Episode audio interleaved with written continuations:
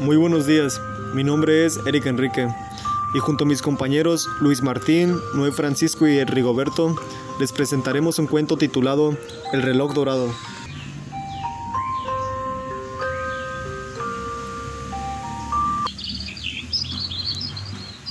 En una estación de trenes nunca faltaba su cita el señor Rafael, a quien esperaría horas y horas mirando su enorme reloj.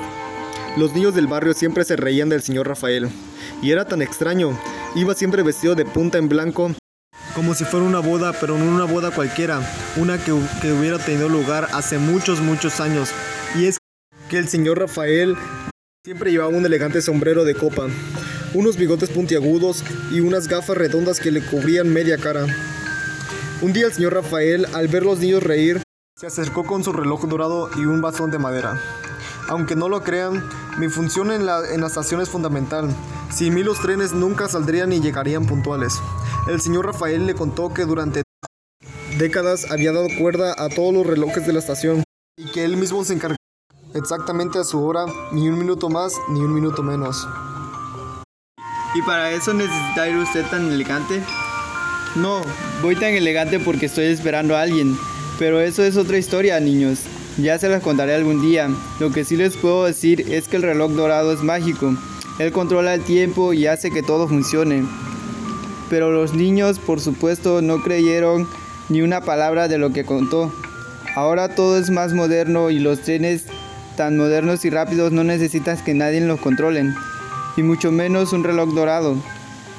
Lo que, lo que le pasa al señor Rafa es que está mal de la cabeza. Pero ¿será verdad eso de que está esperando a alguien? Pues sí, es verdad.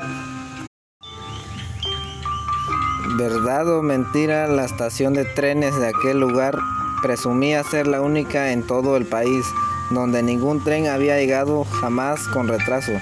¿Verdad o mentira? El señor Rafael siempre acudía elegante y sonriente y siempre se marchaba con la cabeza agachada y más triste que por las mañanas.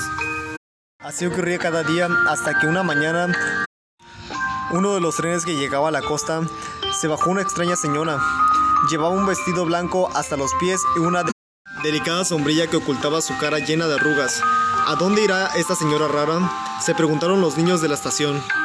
Pronto supieron la respuesta. La mujer de blanco se acercó con paso tranquilo hasta el balcón de la estación, en el que cada día el señor Rafael miraba nervioso su reloj dorado.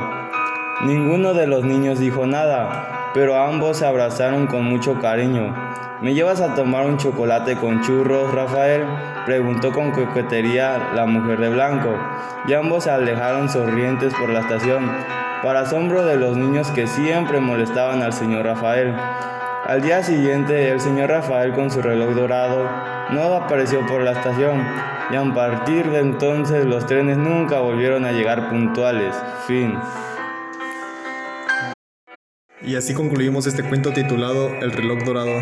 Esperemos si les haya gustado, que tengan bonito día, hasta la próxima.